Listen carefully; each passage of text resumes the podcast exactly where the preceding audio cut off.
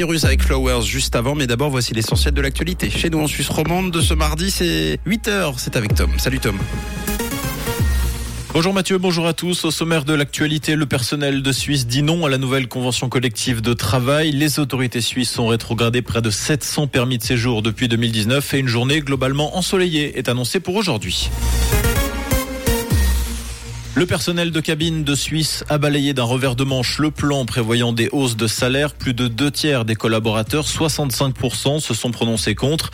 La compagnie proposait notamment de revaloriser le salaire minimum des jeunes employés de 3400 à 4000 francs, soit une hausse de 18%.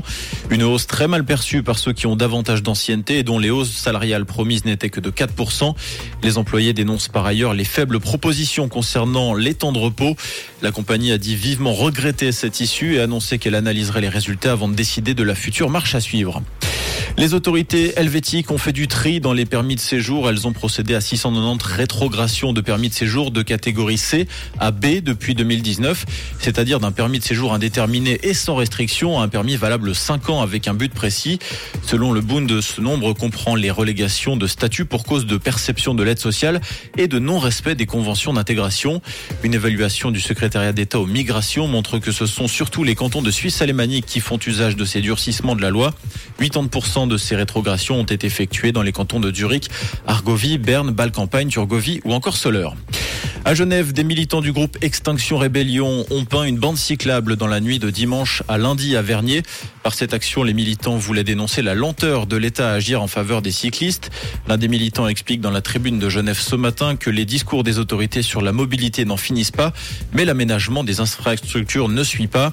Les activistes ont donc choisi de donner un coup de pouce à l'État de Genève en y allant de leur initiative dans une rue parmi les plus fréquentées.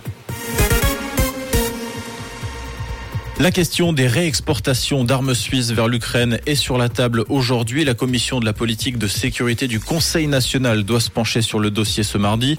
On rappelle que plusieurs pays, dont l'Allemagne, le Royaume-Uni ou encore les États-Unis, ont récemment envoyé des chars à Kiev pour se défendre. La Confédération subit de son côté des critiques de plusieurs pays qui ne comprennent pas la rigueur de la neutralité helvétique, en particulier s'agissant de la réexportation d'armes ou de munitions.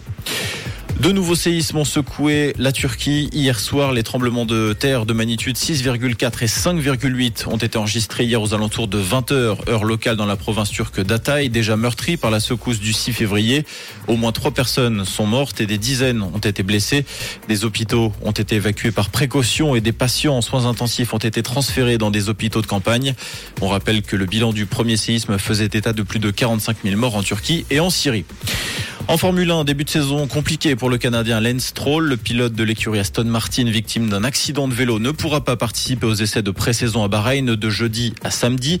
Pour l'heure, Aston Martin n'a pas indiqué si elle allait faire appel à ses pilotes de réserve, le Brésilien Felipe Durgovic ou encore le Belge Stoffel Van Doorn pour remplacer le Canadien lors de ces trois jours de test. Et pour ce matin, ce sera pas trop mal, un petit peu de brouillard et de gelée rayons de soleil, c'est ce que nous annonce Météo Suisse. On compte 5 degrés à Romont et à Villa Saint-Pierre et 6 degrés à Forel et à Pierre-Rosaire avec une couverture nuageuse bien présente pour cet après-midi. Et puis également euh, un petit peu de vent à prévoir sur la région. Un tout bon mardi à vous tous. C'était la météo, c'est rouge.